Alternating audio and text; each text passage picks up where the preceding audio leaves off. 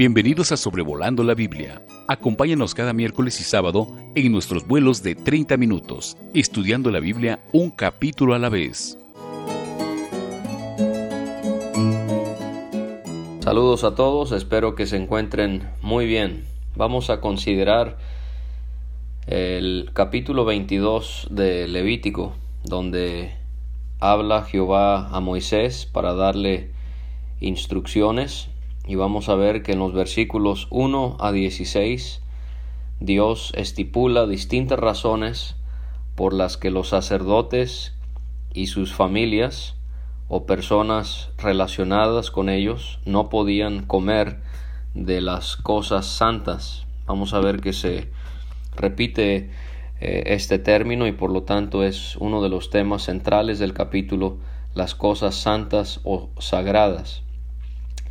Y para poner en contexto, recordemos que de las ofrendas que entregaba Israel a Dios, habían eh, ciertas ofrendas en donde el sacerdote recibía su porción, y a eso se está refiriendo.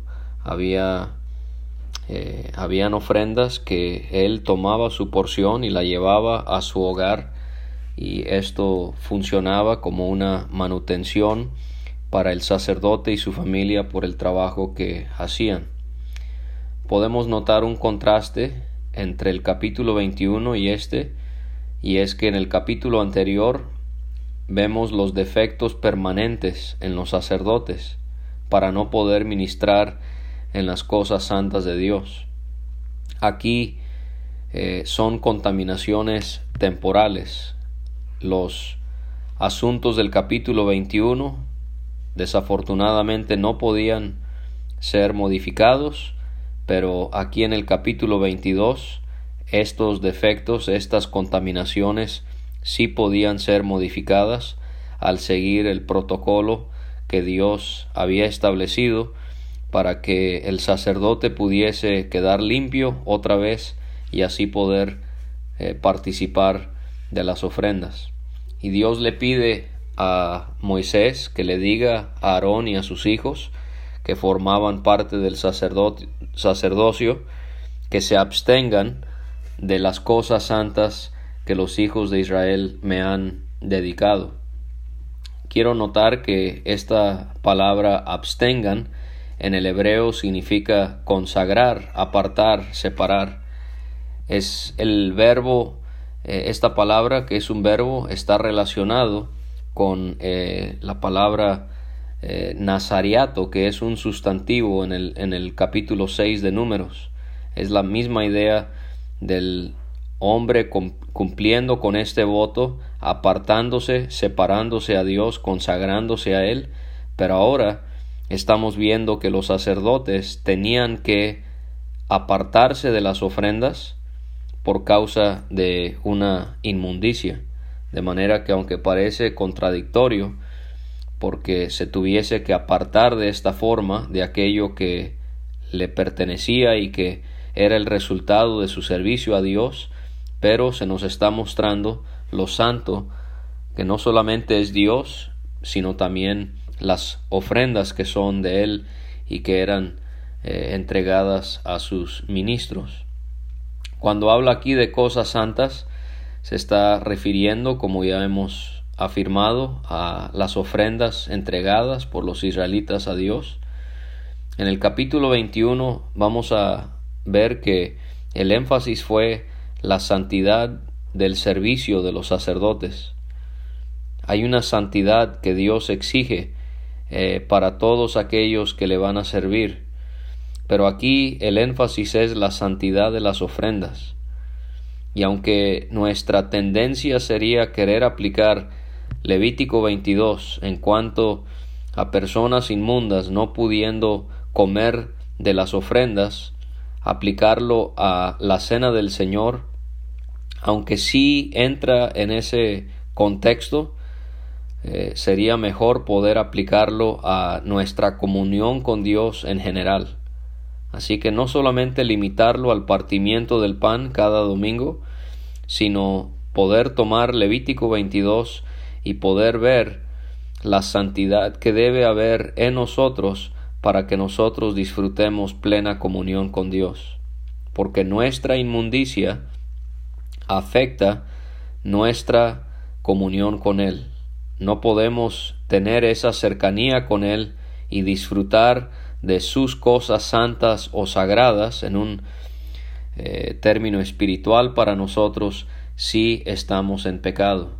entonces esa, esa va a ser nuestra aplicación, poder ver que cuando los sacerdotes quedaban inmundos, ellos no podían comer de las cosas santas, así nosotros, nuestra comunión con Dios no se pierde, pero sí se ve limitada cuando no estamos en pureza. Y la preocupación de Dios con todas estas leyes eh, es para que no profanaran su nombre. Él les dice para que no profanen mi santo nombre. Y esta palabra de profanar la tenemos en el 2, en el versículo número 9, donde él dice y mueran porque la profanen. En el versículo 15, los sacerdotes no profanarán. Y en el versículo 32, no profanarán mi santo nombre. Así que no solamente eran leyes eh, que Dios establecía por establecer, eh, no eran leyes que solo tenía que ver con lo físico, lo social, sino que iban más allá. Quebrantar estas leyes era contaminar, era eh, hacer inmundo el nombre de Jehová.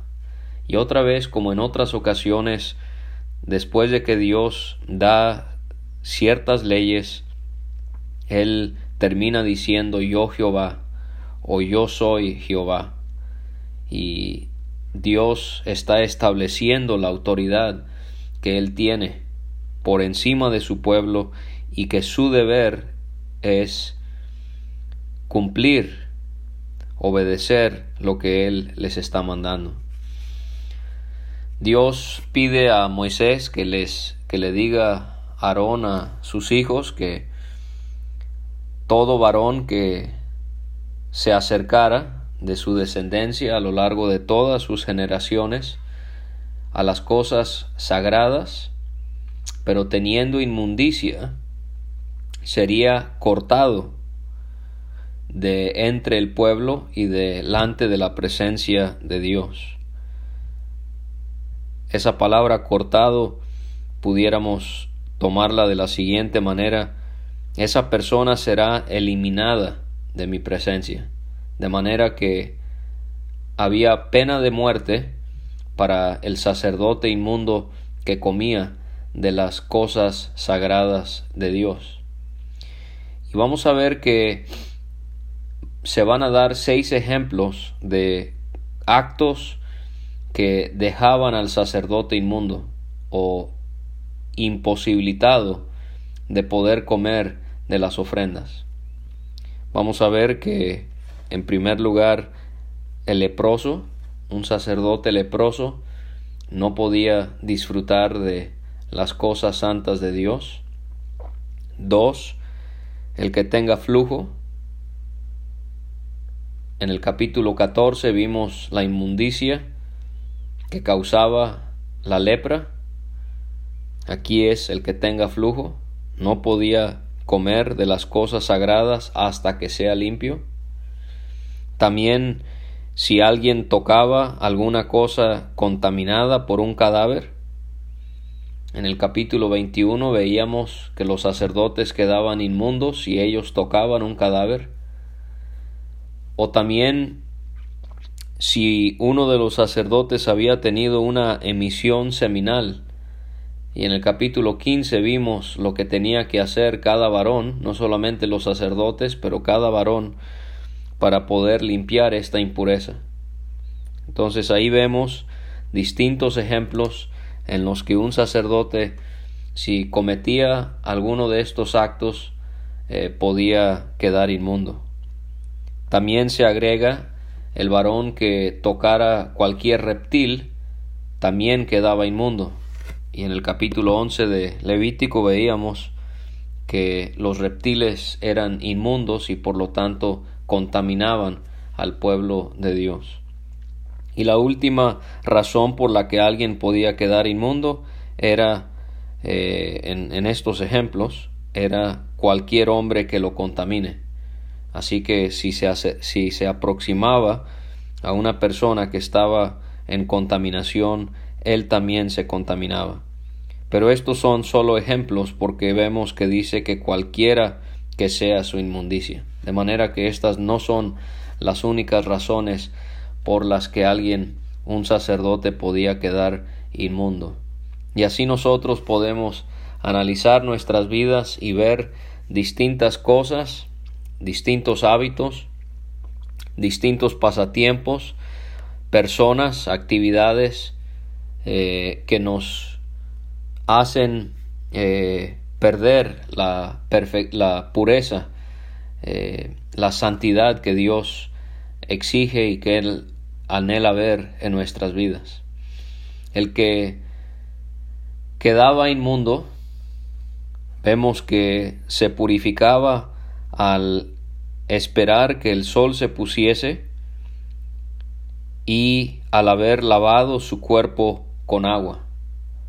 Y podemos ver cómo el pasaje donde Pablo habla acerca de Cristo y la iglesia, su esposa, él nos hace ver cómo la palabra de Dios debe de tener un efecto eh, purificador en nuestro ser, en nuestras vidas. Y cuando nosotros pecamos y nos contaminamos, debemos de aproximarnos a la Biblia para poder encontrar la limpieza que Dios quiere ver en nosotros. Pablo escribe en Efesios capítulo 5 acerca de la iglesia, versículo 26, para santificarlo, santificarla, habiéndola purificado por el lavamiento del agua con la palabra. Así como el sacerdote se purificaba con agua, así nosotros debemos de purificarnos con la palabra de Dios. Poder leer la Biblia constantemente y permitir que la palabra de Dios nos redarguya de aquello que hay en nosotros que nos está contaminando. El Señor Jesús también habla de este efecto que la Biblia tiene en nosotros, porque Él le dijo a su Padre la noche antes de ir a la cruz, cuando Él oraba con sus discípulos, en Juan 17, 17, santifícalos en la verdad, tu palabra es verdad. Y Él también habla en este pasaje de cómo la palabra de Dios eh, les podía purificar. Así que nosotros como cristianos debemos de confesar nuestro pecado, confesar lo que hemos hecho. Esto lo vemos en el primer capítulo de la primera carta de Juan y debemos de aplicar el agua a nuestro ser, que es la palabra de Dios, para poder encontrar esa limpieza que Dios anhela ver en nuestras vidas. Podemos ver cómo es que ya quedando eh, limpio, también se especifica eh, animales que no podía comer el sacerdote. Podemos ver que Dios les pide no comerá animal que muera o sea despedazado por fieras, contaminándose por ella por ello yo soy el Señor.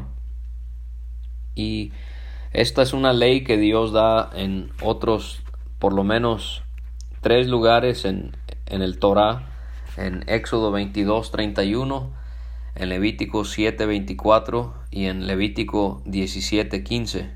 Y junto con este pasaje, Dios está enseñando que debe de haber una pureza eh, en lo cual nosotros nos estamos deleitando. Así como ellos no podían comer animales que ya habían muerto, que quizás habían estado enfermos y murieron, o muerto, o animales que habían muerto porque habían sido despedazados por otro animal. Así nosotros hay cosas que pueden ser como estos animales mortecinos o despedazados que pueden eh, causarnos como si fuera infecciones espirituales. Estos animales que no estaban en una buena condición nos hace pensar en cosas en nuestra vida que se caracterizan por ser inmundas y que afectan nuestro nuestra comunión con Dios por la, la falta de pureza que hay en nosotros. Y Dios les pide que ellos guarden su ordenanza para que no se carguen o no lleven de pecado por ello y mueran porque la profanen. Otra vez se especifica que transgredir estos mandamientos la persona incurría en tener que ser matada como castigo. Y todo esto es porque dice Jehová, yo soy Jehová que lo santifico. Dios quería ver que su pueblo se apartara de todas estas contaminaciones e inmundicias y lo mismo quiere hacer con nosotros.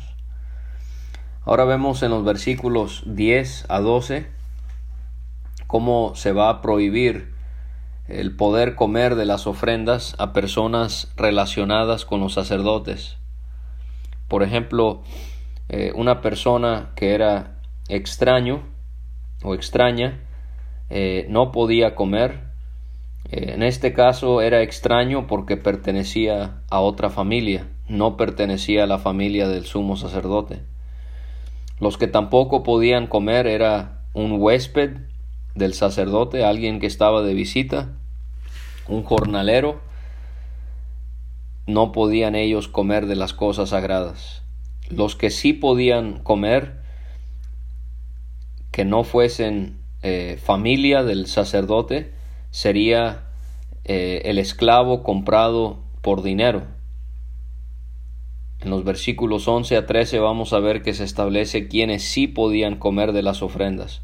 El jornalero no podía porque él había sido contratado solo para realizar un trabajo, por lo tanto no podía comer de las ofrendas. El siervo comprado con dinero, él sí podía. Y podemos ver esta hermosa eh, simbología de cómo Dios nos ha comprado a nosotros a precio de la sangre de su Hijo y nosotros así hemos podido ingresar a este lugar de privilegio donde nosotros podemos participar de el alimento que Él nos da en estas cosas sagradas, que sería a través de la meditación y el estudio de la palabra de Dios. Ellos sí podían comerlo. Los esclavos por dinero y aquellos que habían nacido en casa. Y también podemos ver cómo hijas de los sacerdotes que se habían casado con varones extraños, ellos no podían comer de las cosas sagradas, pero hay una, hay una excepción, porque si la hija del sacerdote había enviudado o había sido repudiada, o sea, su varón la había divorciado y no tenía hijos, y si ella regresaba a la casa de su padre, como cuando era joven, o cuando era joven, ella podía comer del alimento de su padre. Y si en Lucas capítulo 15 tenemos al hijo pródigo regresando a la casa de su padre para disfrutar todo lo que había allí, a veces he pensado en cómo aquí en Levítico 22 tenemos a la hija pródiga, cómo es que ella se va y tiene esta situación donde se le muere su esposo o es repudiada por alguna situación incómoda, difícil por la que pasó y ahora al regresar ella puede participar al comer de estos alimentos. Y así el Señor, cuántas veces nosotros nos hemos alejado del Señor, pero Él, cuando nosotros regresamos a Él, nos permite que podamos disfrutar su palabra y la comunión íntima que Él quiere tener con nosotros. Ahora habían casos donde el sacerdote comía de las cosas sagradas por hierro o por ignorancia, o también podríamos decirlo, lo había comido inadvertidamente. O sea, no se había dado cuenta que ese animal del cual él comió había sido de una ofrenda a Jehová. Y entonces él lo que tenía que hacer era parecido a lo que se hacía en la ofrenda por la culpa, que ya vimos anteriormente en este mismo libro, y donde él tenía que tomar lo que restaba del animal que no había comido, y él aparte tenía que añadir una quinta parte, o sea, el 20%, y tenía que entregárselo al sacerdote. Y podemos ver cómo se menciona esta palabra, este término otra vez, cosa sagrada. Y esto es algo que se repite en el versículo 2, 3, 4, 6, 7, 10, 12, 14, 15 y 16. Diez veces en Levítico 22 se habla de cosas santas o de cosas sagradas, de manera que ese es otro tema central de este capítulo. Y podemos ver cómo Dios está pidiendo esto porque Él no quiere que profanen sus cosas sagradas que los israelitas ofrecen a Jehová. Y si ellos eh, desobedecían en esto, él dice que les causaría así sufrir castigo por la culpa al comer sus cosas sagradas, porque yo soy Jehová que los santifico. Otra vez tenemos esa autoridad de Dios y cómo Él es el que actúa para poder apartarnos a nosotros del pecado y poder vivir sirviéndole en esa pureza que Él desea ver en nosotros. También vamos a ver que en los versículos 17 a 33 Dios le va a hacer saber a Moisés y a su pueblo las características que debían de tener los animales que iban a ser ofrendados a Dios. No podía ser cualquier animal, tenían que cumplir con ciertas características.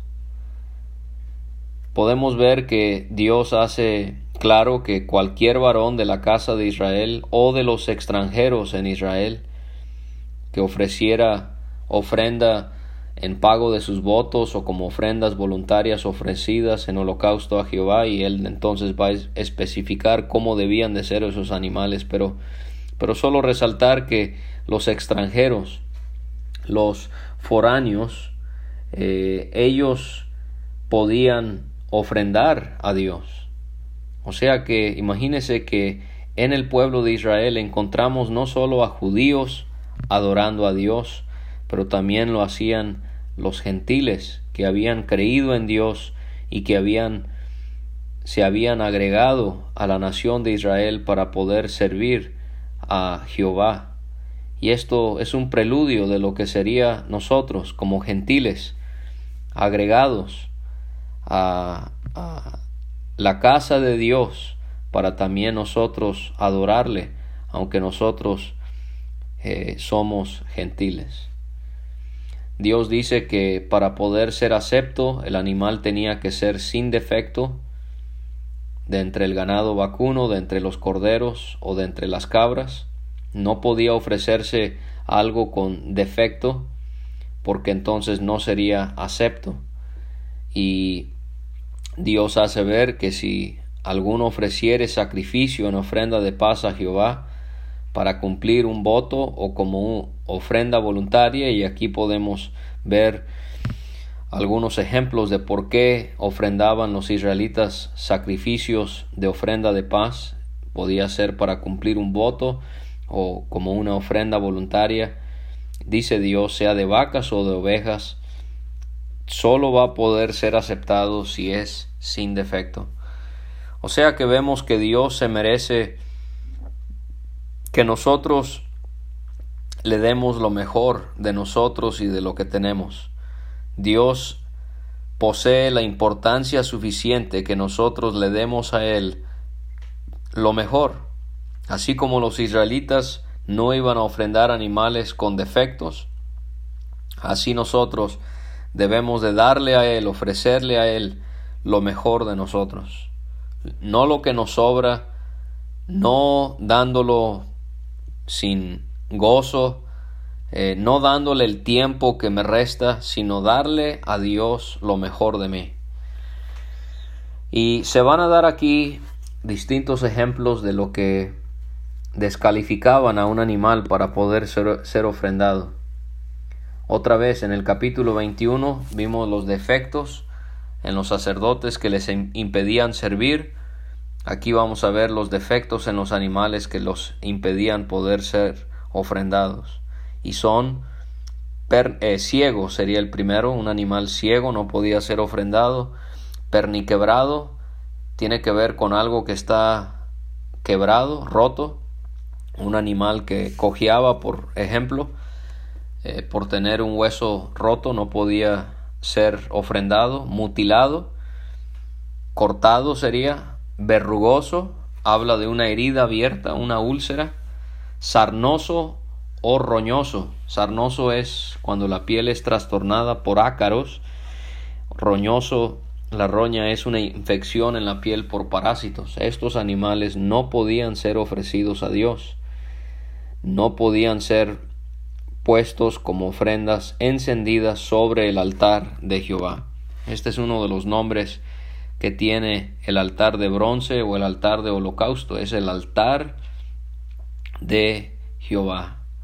Y cuando pensamos en, en, en los animales teniendo que ser puros, sin defecto, para ser aceptados delante de Dios, sin duda nos hace meditar en la preciosa verdad de la perfección y la pureza que hay en nuestro Señor Jesucristo, que no había ningún defecto en Él, y que de esa manera Él pudo entregarse primeramente a su Padre y en segundo lugar a nosotros para poder ser el sacrificio por nuestros pecados. En el versículo 23 vemos que en cuanto al buey o carnero que tenga un miembro deformado o atrofiado, podrán presentarlo como ofrenda voluntaria, pero por voto no será aceptado. Ahí se hace una distinción. Parece ser que por su importancia, cuando era voto, no se podía ofrecer, pero si era una ofrenda voluntaria, al no llevar el mismo compromiso o la misma importancia, allí sí el buey o el carnero eh, podía tener un miembro deformado o atrofiado. También Dios especifica que los animales no podían eh, tener sus testículos heridos o magullados, rasgados o cortados, no podían ofrecerle animales de esas características a Dios. Tampoco podían ofrendarle a Dios animales que habían recibido de los extranjeros, de los foráneos, porque su corrupción está en ellos. Entonces ahí estamos viendo otro ejemplo de la importancia de este tema para Dios, como un sacerdote inmundo hacía que la ofrenda quedara inmunda. Y aquí vemos como un extranjero pagano hacía que el animal se corrompiera para no poder ser acepto delante de Dios. Dios también da especificaciones en cuanto al becerro, el cordero, la cabra, cuando nacían, por siete días debía de mamar la leche de su madre y ya después del octavo día podía ser ofrendado a Dios. Aquí vemos el cuidado, la protección que Dios tiene hacia los animales. Eh, Dios considera cruel poder ofrendarlos naciendo y, y como también Él prohíbe que sea vaca u oveja no se podían degollar en un mismo día, ella y su hija. Quizás esto tiene connotaciones de paganismo porque, por ejemplo, Dios prohíbe a Israel que comieran cabrito que había sido hervido en, en la leche de su madre. Esto lo hacían los paganos. Y Dios está aquí quizás previniendo esto o también otra vez regresando al hecho de que Dios cuida de los animales y Él no quiere que se traten de una manera cruel. Y cuando se ofrecían sacrificio de acción de gracias a Jehová, eh, dice Dios, lo sacrificarás de manera que sea aceptable. En ese mismo día se iba a comer, no se podía dejar para el otro día. Y Dios pide que se guarden sus mandamientos, que sean cumplidos para que su nombre no sea profanado. Otra vez lo menciona eso. Y repite también para que yo sea santificado en medio de los hijos de Israel. O sea que todas estas leyes, por más rigurosas o extrañas que parezcan, su propósito principal era santificar a Dios en el corazón de los israelitas, que ellos vieran que no hay nadie como Dios, que Él está apartado de todo y de todos, y que Él merecía lo mejor de ellos. Y así también nosotros. Y Dios les recuerda que Él no solamente los santifica, sino que Él los había sacado de la tierra de Egipto para ser su Dios. Y así nosotros podemos con pureza, con santidad, acercarnos a Dios, tener comunión con Él y darle a Dios lo mejor que tenemos, darle a Él lo mejor que somos. Dios prospere su palabra y si Dios permite nos vemos el próximo miércoles para estudiar las siete fiestas de Jehová en el capítulo 23 de Levítico. Gracias por escuchar este estudio. Escríbenos a sobrevolando la Biblia gmail.com. Visita nuestra página www.graciamasgracia.com. Hasta la próxima.